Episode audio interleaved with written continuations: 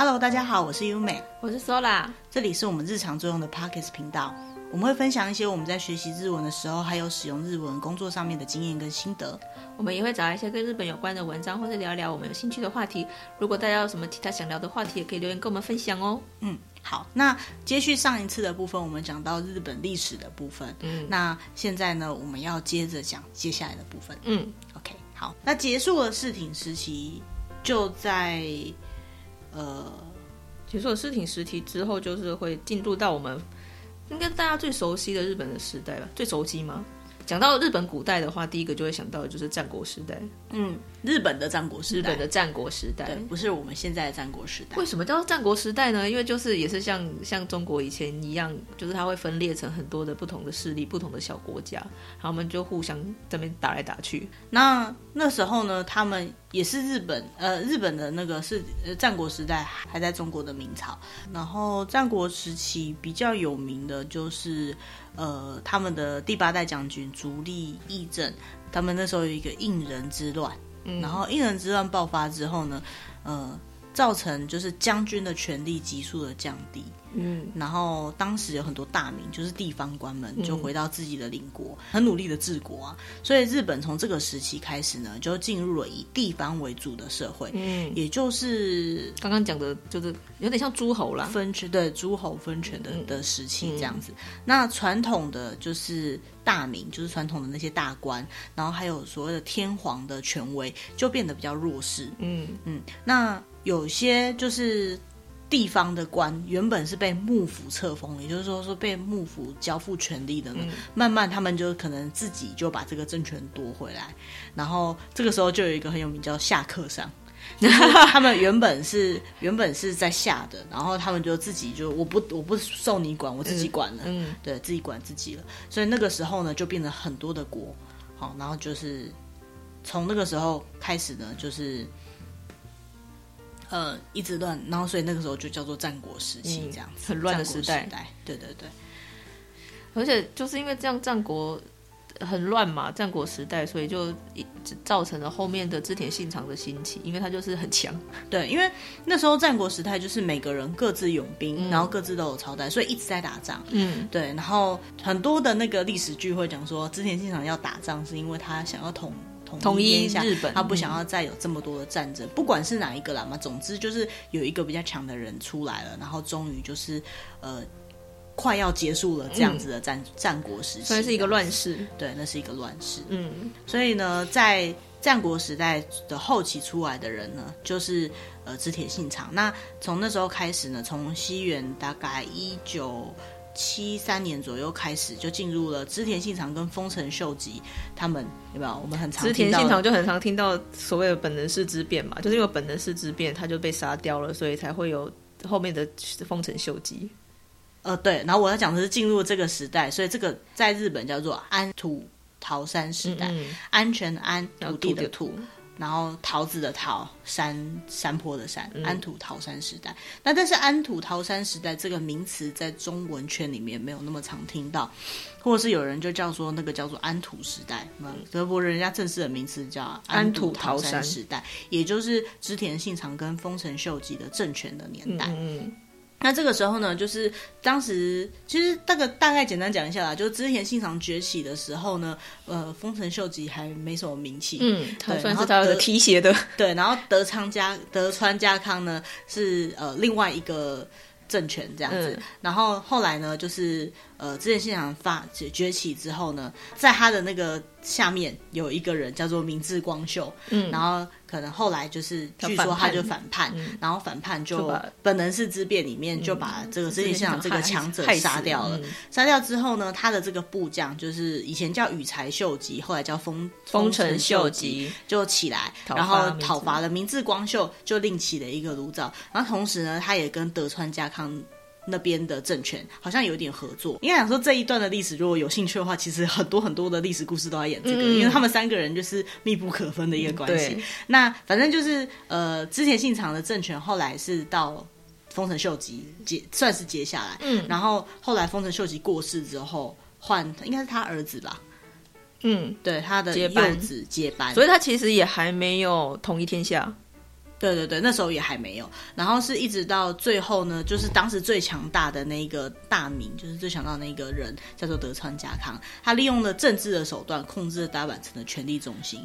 然后呢，其他的就反对他的人，包括石田氏、石田，还有那个毛利，这这些其他的。大名呢就起兵讨伐德川家康，然后他们就在官员之战里面交了手。这个也很常听到官员之战，对，官员之战交了手之后，德川家康就赢了，然后就会成为全国实际上的统治者，就统一了天下。嗯、统一了天下呢，就进入了新的时代，叫做江户时代。对，就是江户幕府，这个就是日本的第三个幕府时代。嗯，江户时代大概是一西元的一六零三年到一八六八年，然后它换算过来就是大概清朝的开始的时候。江户江户时代有时候有有人讲江户幕府，啊，也有人会讲德川幕府。嗯，对，因为就是德川家康的那个幕府嘛。嗯嗯，江户时代有名的是什么呢？江江户时代，呃，它。它比较特别的是，它的时间很长嘛，大概两百多年。嗯，然后它这两百多年其实都还算蛮和平的。嗯，所以其实江户时代发展的好像还蛮快的啦。嗯，它它的一些文化啊，它发展的还蛮迅速的。嗯，那江户时代比较比较特别的就是，比如说像是他们有一些武家的制度，还有一些那个像是参勤交代。啊，我们上次在那个。那个什么？寿寿司那一集讲到，有讲到就是什么叫餐厅交代，就是地方官到江户去出差 这样子的工作，你们要轮流来出差，嗯、好，然后呢？呃，就是他们的国内文化是发展的非常大，那也因为他们本人本身很盛行，然后所以其实有一点点自大的感觉。对，所以那个时候他们，所以他们禁止了很多东西，比如说首先禁止基督教。嗯，那时候基督教刚好从西洋很积极的要传入日本，嗯、但他们禁止基督教。嗯，然后接下来呢，又进入经历了一些战乱，他们呢就决定要做锁国的动作，嗯嗯就锁。就把整个国家都锁起来，只在很少部分，就是在比如说长期，然后他跟荷兰还有清朝还有有交易，嗯、然后跟隔壁的那个朝鲜，就是后来的韩国，他、嗯、只有通信维持关系而已，这样就是非常封闭。但是封闭归封闭，他们内部的发展其实算是还蛮兴盛，蛮兴盛的。对，然后那个时候推广的就是有一些土地的改革啊，哦、然后藩镇的改革啊、嗯、之类的，就。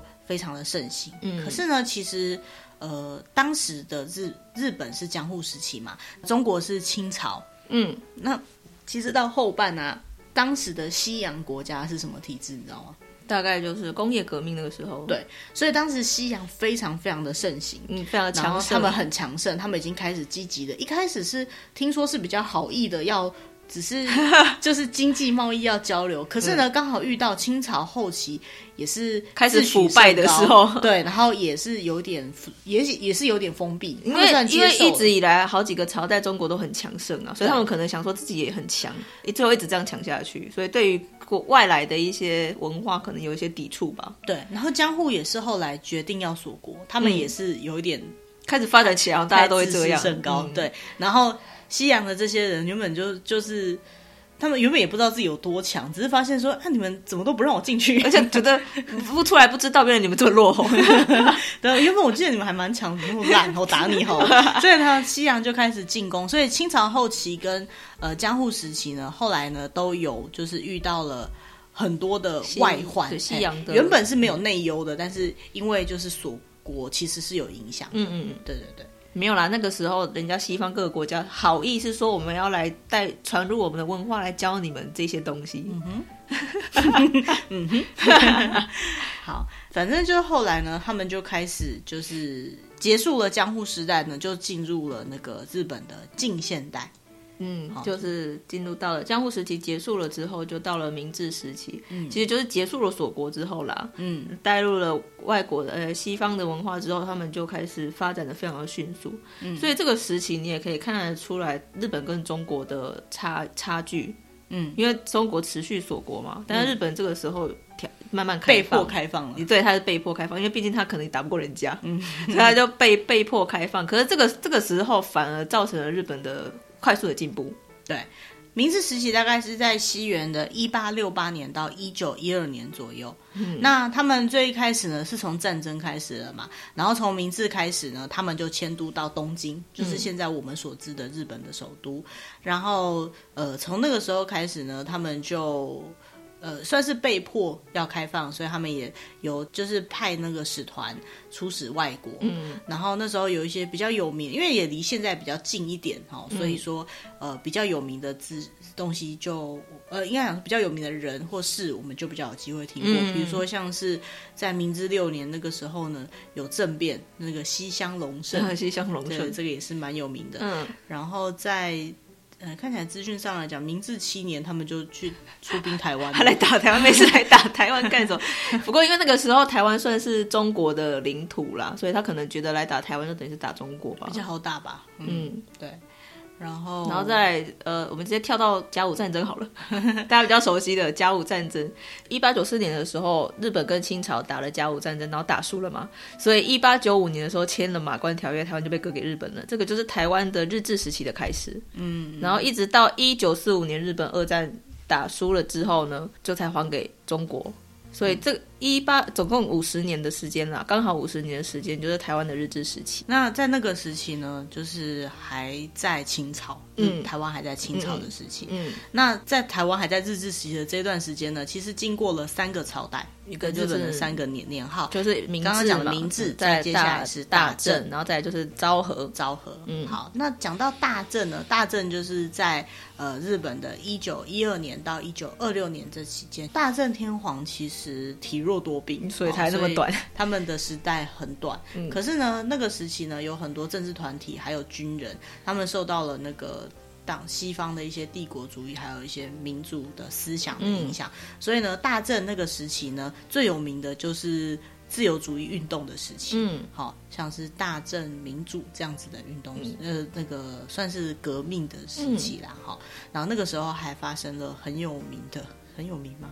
很严重的叫做关东大地震。关东大地震严重在于那个时候的建筑物没那么坚固了，都是一些平房、嗯、啊。刚好又是在中午大家在煮饭的时间，所以其实它引发的是大火。嗯、东京的有很多民宅全部都被烧光光，嗯，所以说那个时候很严重。嗯，而且讲到大正时期，应该还会再想到一个，就是所谓的大正浪漫。嗯，大正浪漫是什么呢？大正浪漫怎么讲？那个大正时期的文化，就是你讲到大正，你就会想到他们就是。女生都会穿的所谓的叫做叫做一个叫胯的东西嘛，嗯、就是上面它是有点像和服的上半身，然后下面是一个像裙子的东西。嗯，那个就是大正的比较特殊的一些穿着打扮。嗯，有点像介于古代跟现代的中间。嗯，就是清朝后期的感觉啊。呃，对啊，其实大正就是那样子的氛围，嗯嗯，不管是在。在那个中国还是在日本？日本，嗯、但是其实大正呢已经是中华民国年代了，因为那时候已经打完了，那个国父已经革命成功了，对，国国国父已经革命成功了，对，因为你看啊，大正是从呃一九。刚好一九一二年，刚刚好国父革命成功是一九一一年嘛？对啊，所以差不多那个时候，这个是同一个时期。嗯，那其实想象起来，就是当时就是清朝刚结束的中华民国的时期，那个时期，军阀其实也是那样的氛围，然后有一种又不古代又不，对我们来讲，现在的我们来讲又不古代又不现代的那种。就刚刚好在交接那个时期，对对对。然后大圣还有一些，因为大圣太短了，其实没什么可以讲。可是因为很又离现在很近，所以呢，就是我们我们会比较有感觉的，就是像是。呃，大正十三年的时候，甲子园球场落成启用哦，这么久了，就是一九二四年的时候，嗯、还有大正十四年的时候，电台广播开始，诶、欸，那个放送放送开始这样子，嗯、那是在一九二五年的时候。好，那后来大正天皇、嗯、没有办法活活撑很久。然后，所以呢，西元一九二六年，大正十五年的圣诞节那一天，诶，圣诞节，对对对，他们的大正天皇去世，改为昭和。对这个时期呢，是从一九二六年到一九八九年，是日本各个年号之中使用时间最长的，总共有六十四年。嗯，那而且它开始的时候是年底，结束的时候是。年初啦，哈，所以实际上是用了六十二年又是三天，所以实际上其实昭和有六十四年，但它只有一个月。昭和时期因为离现在太近了，然后发生过很多，发生很多事情啊，但最大的事情大概就是太平洋战争啦，就是二战。太平洋战争之前有那个经济萧条的时期啊，嗯，对对，经济大萧条的那个一九二九年左右，嗯、然后台湾的话就是一九三零年的雾社事件，啊，这时候还是日本对日治时期，所以是抗日抗日的那个那个时代吧。对，然后我们在日本历史里面看到，一九三五年有台湾新竹、台中大地震，很久哎、欸。很久以前、啊，现在应该已经问不到，就是相关的人也是有一些文献啊，只是说那时候基本上不是没有，已经没有经历到那个时代的人了吧？文献还是有吧？嗯，哎呀、啊，只是说就是这一段时期的台湾历史跟日本历史有一些是重叠的。嗯，对，因为，因为算是日本的领土。对，就不管再怎么不愿意接受或是怎么样，就是那是事实嘛。嗯，对。然后再来呢，就后来就爆发了中日战争，在一九三七年的时候，然后一九三九年就从中日战争一路打下来，最后进入二次大战时期。嗯嗯嗯，那二次大战时期呢？呃，比如说一九四一年太平洋战争有珍珠港事件，嗯、然后再来呃，日本到处去占领，一下占领马来西亚，占领香港，占领新加坡、菲律宾，然后一路打下来，到最后在一九四四年，因为西方国家打不赢日本，所以开始空袭东京。然后呃，这不好笑，不过当时真的就是这样。对啊，不要笑，因为那个时候其实台北也被炸过。呃，是啊，一九四五年的三月九号，呃，东京大空袭死了三十万的日本人，人。然后同一个月份呢，又打了名古屋，打了大阪，打了神户，五月打了横滨，打了台北，感觉台北有点衰。六月打了静冈，七月打了北海道，八月打了富山，反正总之就是一直打，一直打，连这样炸，日本都还是不退缩，还是继续。嗯、所以在八月九、八月六号的时候呢，在广岛投下了世界第一颗 原子弹、呃，在人的地方爆炸的原子弹，然后还是不还是不投降。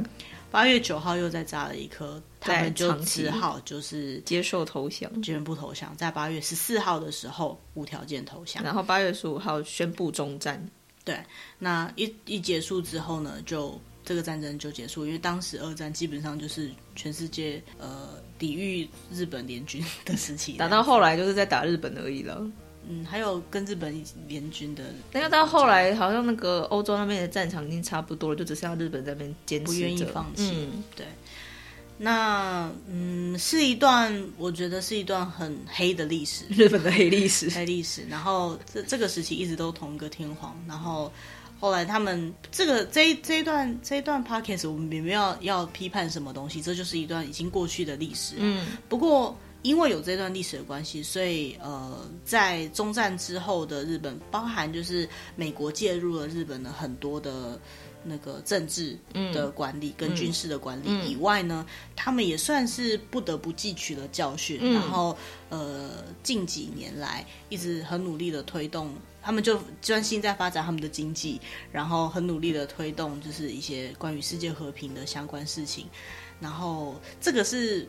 呃，我随便讲讲啦，好，但是就是日本后来就是也发生了很多事情，虽然说没有在战争了，就是那之后一直到现在这样子，嗯，所以说呃历史的事情就让它留在历史这样，那我们就继续讲说，哎，战争之后呢，呃，日本就办了那个。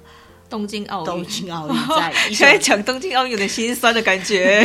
一九六二年，然后就办了东京奥运。然后在东京奥运前前之前不久时间，东京铁塔竣工，所以日本快速发展时期大概是那个时候吧。因为就是很多基础建设都在那个时候，因为刚战争完嘛，嗯，都是焦土。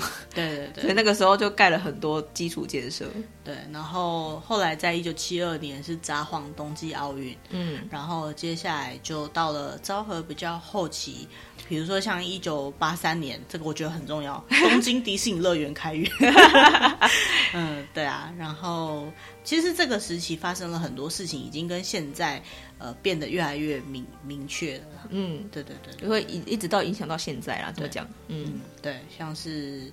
哦，比如说一九七三年的石油危机啊，嗯，一九七六七九年的第二次石油危机啊，哈、嗯，还有就是日本的一些新干线什么的，大概都在昭和这个时期，嗯、因为昭和很长啊，所以就是真的发生很多很多的事情。嗯、那一直到一九八九年，昭和天王驾崩，然后就换成了平成天皇，然后在、呃、平成是明仁天皇了，哈，嗯，然后在在昭和后期一直到。平成延续到平成开始，就是所谓的日本的泡沫经济时代。嗯，那个怎么讲？他们的经济发展非常的好，嗯、然后大家都赚钱。嗯，赚赚太多钱，赚太赚太多，导致后来的泡沫经济。对，那个这个以后有机会讲到经济面的东西的时候，可以再聊聊这样子。嗯嗯。好，那进入平成就是我们比较熟知的年代了啦，因为毕竟平成才刚结束，我，我们两个出生也算是昭和年间的昭和最后面的尾巴尾巴那里。对，然后差一点就跨到平成了。对，所以所以其实。就是平成是我们主要活活要活到现在最长的嗯的一段时间。嗯、那平成的年间呢，是从一九八九年到二零一九年，所以才刚换呃，才刚换成新的年号，没有很久。嗯，嗯那呃，这个平成再换成昭和比较特别，是之前的几位天皇都是呃过世了，嗯、所以就是才换人。嗯，那这一位天皇呢，他算是生前退任。退位，嘿，那就是直接交给就是他的儿子，儿子，嘿，开始当这样子。那这一段时间一定也发生很多事情，而且很多我们熟知的事情，比如说像是阪神淡路大地震，比如说像超级任天堂 超任，没有在那之前还有还有任天堂啊啊，不过那个是昭和了哈，所以到了平成是超任，嗯，超任发售，我觉得重要的事情跟别人都不一样。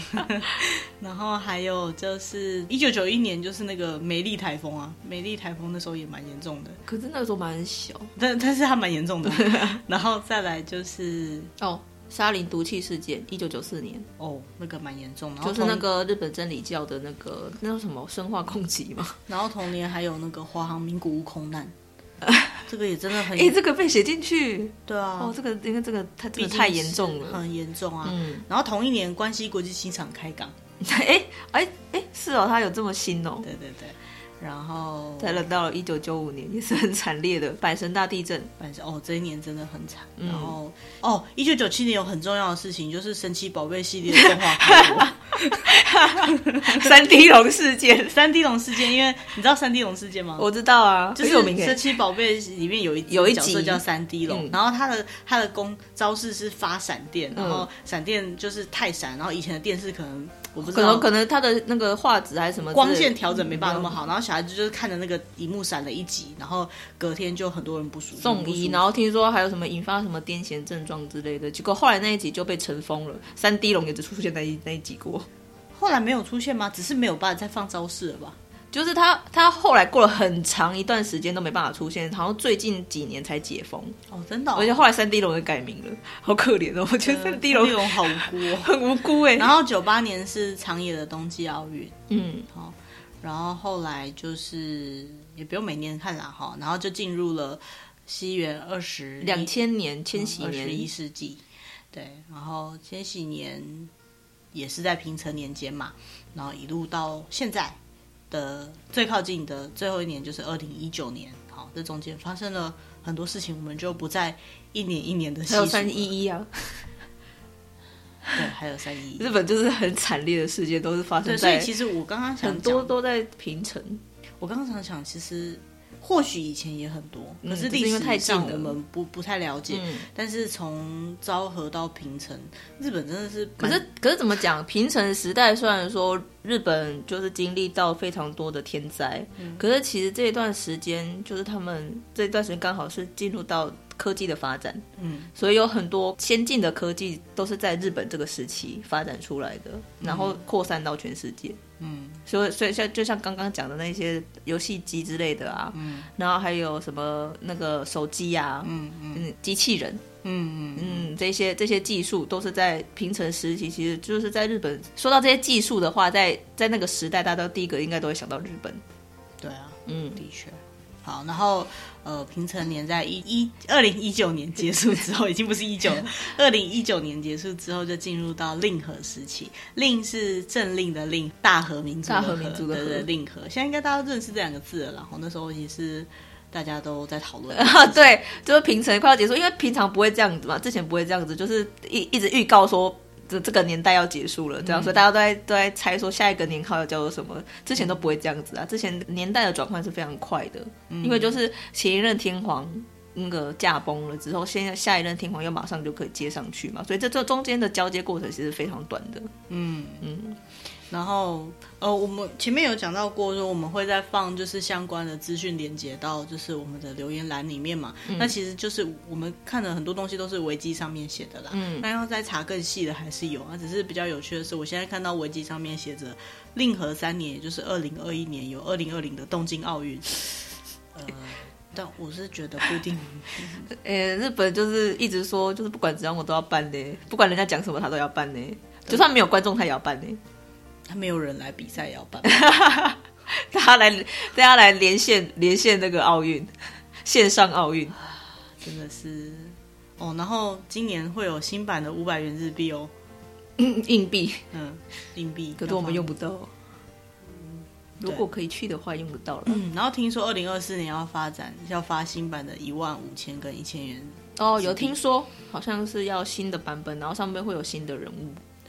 那其实今我们这个主题是历史啊，但讲到这个已经不是历史了，是未来了哈。其实历史本来就是一个从过去看未来的地方。嗯、那我觉得去读历史，并不是要去怎么讲，去去检讨什么东西。好、嗯，那呃，讲历史就很难不讲到战争，嗯，很难不讲到政治，嗯，因为。人类的历史就是这样子一路发展下来。嗯嗯。可是其实我们可以去看说，哎，这些历史它怎么演进到这里的？嗯。那因为有这些东西，包括那些战争，才有现在我们的状况。嗯。好，那呃，比如说，这是我个人的论点，如果你不认同，其实也不用赞啊。哈，就是每个人想法不一样。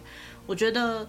当然，二次战、二战的时期，然后日本去侵略，包包含更久以前，一下子中国打过来，一下日本打过去的，那那些东西，如果真的要讲的话，那个仇恨值是永远计算不完的。嗯、可是，呃，如果以现在的结果来讲，我们不把那些历史当做是我们身上确实发生的痛苦跟悲痛，或许那是你的。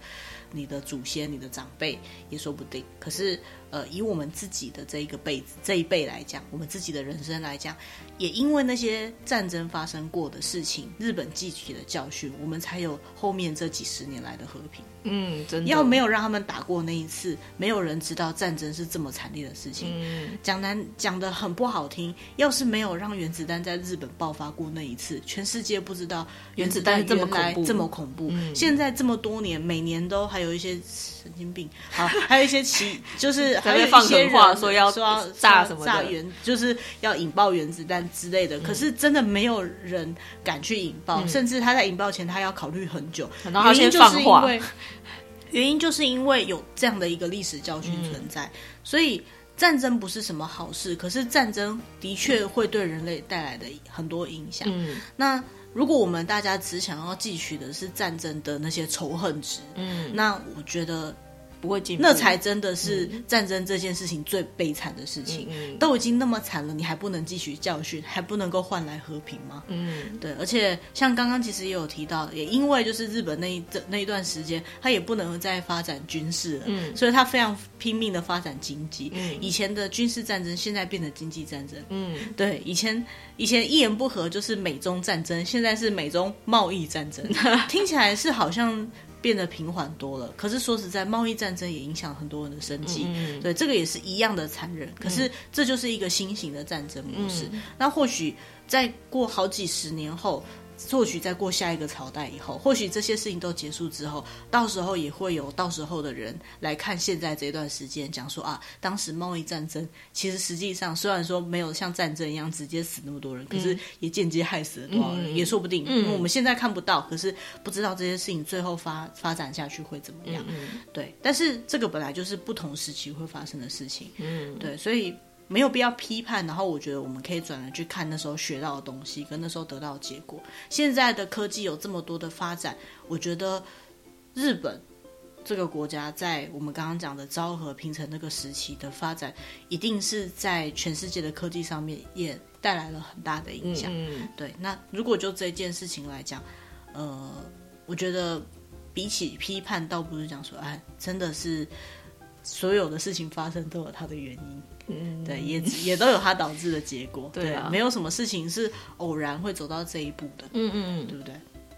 对。这是我的我的感受了。我每次在看历史，最后都是一种感慨。嗯，对，我比较不不希望是用仇恨或者是用批判性的去讲。嗯，然后像我们刚刚开录前，我有跟 Sola 聊过，就是哎，那个这个比较年表上面有朝鲜的东西，嗯、我们要不要讲关于韩国的部分？可是我们两个对韩国都超级不熟的。嗯，对，然后所以就是有点不知道该怎么提，因为讲了也不知道要补充什么东西。嗯、可是光讲到台湾跟呃，而不是台湾，中国跟日本就有很多地方是有连接。嗯，然后其实认真想一想，跟韩国应该也是有很多连接的。嗯、尤其到最近期，就是日本的日治时期，其实韩国那边也有发生日治时期的。对啊，日本也统治过韩国啊。对对对。然后我我认识的朋友告诉我说，韩国人普遍对日治时期是非常的反感、反感、不谅解的。嗯，那他有他的历史背景，也有当时发生的事情。就像台湾讲到台湾日治时期，有很多人是不谅解跟反感的。嗯，对。因为他们的确做了很多他们也算是侵略了，对，嗯、但是也不会演的，就是台湾有很多发展，也的确是那个时候立下的基础，嗯。嗯、对，所以像我们刚刚前面有特别提到，就是啊，日本的户籍政策是在什么时代从呃中国传过来的，嗯，然后我们也没有想到，就是会在好几百年后、好几千年后，嗯、有那么久吗？好几百年，好几百年吧，应该有，对，讲完就忘了，现在回去再听一次哈，然后 这样子这么久以后，然后既然传到了台湾，嗯，对，所以呃。这个就是一直都是互相影响的结果了，对，真的，而且影响永远这么深远啊！而且呃，你可能当下你不会感受到，但是你再回头过去看的话，你才会发现，嗯，才会发现说，哦，这件事情影响了这么大，嗯，所以其实现在全世界各地都在，比如说受到 coronavirus 的，就是武汉新冠肺炎，呃，对不起，新冠肺炎的影响，然后还有就是政治经济上面。很多国家都还在很困扰的阶段，嗯、对，我相信一定不管在什么年代都会发生这些事情。嗯，但这些事情能不能就是成为后面的人回头看是一段呃值得记忆，然后好的影响的历史，还是后面的回头看会觉得我们现在的人做的决定怎么那么傻？怎么会发生这样的事情？比如说我们刚刚在聊出来，为什么其实中国跟日本最后。为什么会造成那个战争，然后被西洋打成那个样子？是因为他们锁国。嗯，那我们只我们只是想说啊，其实他们如果没有锁国的话，或许一起发展可能就不会。但是问题是发生在当时的话，有谁、嗯、他们锁国一定有他们的原因？对啊，有谁能够断言说就是锁国一定是不好的呢？对，所以其实我们也只能期待，就是现代的我们做出一些尽量正确的选择，嗯嗯让后世看我们是一段好的历史。嗯，这样。其实历史就是当时的现代，对，也是，对啊。好，那呃，今天的主题是偏向我们比较有兴趣的话题，是历史性的。嗯、那以后如果比较有时间，或者是以后找到一些比较有趣的文章，或许我们可以针对各个时代，或是有一些历史上的日本历史上的故事，嗯，好，那再重新的就跟大家分享。那我们尽量是。依照就是维基上面查到的史实去讲，那可能有时候我们会口误，或者是有一些比较没有讲的很顺序很对的地方。那如果说你对哪个部分特别有兴趣，比如说你想知道呃关于本能是之变的事情，好 想听哪一段故事，呃，然后你可能眼睛比较没空，想用耳朵听，你也可以留言跟我们分享，说哦我对什么东西有兴趣，你们要不要去找资料念给我们听？嗯、对，我们也会去找相关的资讯。嗯，那如果你喜欢我们这次的主题，也欢迎按赞或订阅或分享给可能会喜欢这些主题的朋友。嗯，对，让我们知道说，哎，其实呃有有一些人对哪些东西会比较感兴趣。去这样子，好，那今天主题就到这边喽，谢谢大家，拜拜，拜拜。